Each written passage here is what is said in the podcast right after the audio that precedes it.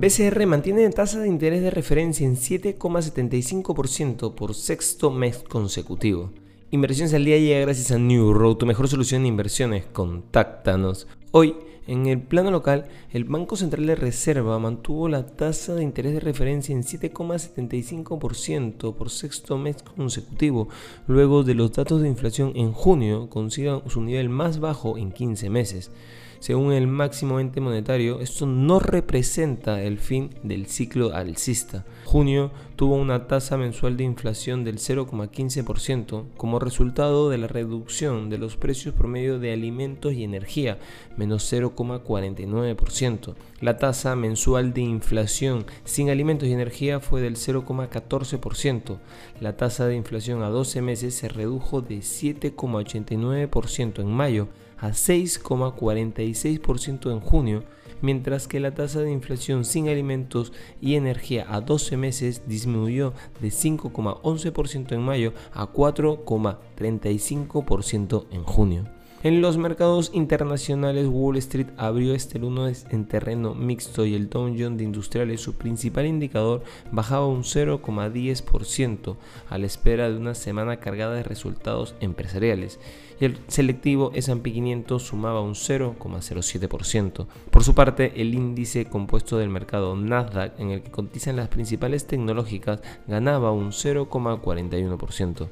La semana pasada los grandes bancos estadounidenses JP Morgan Chase, Wells Fargo y Citi anunciaron sólidas ganancias y esta semana se sabrán los resultados de más bancos y otros pesos pesados de la economía de Estados Unidos.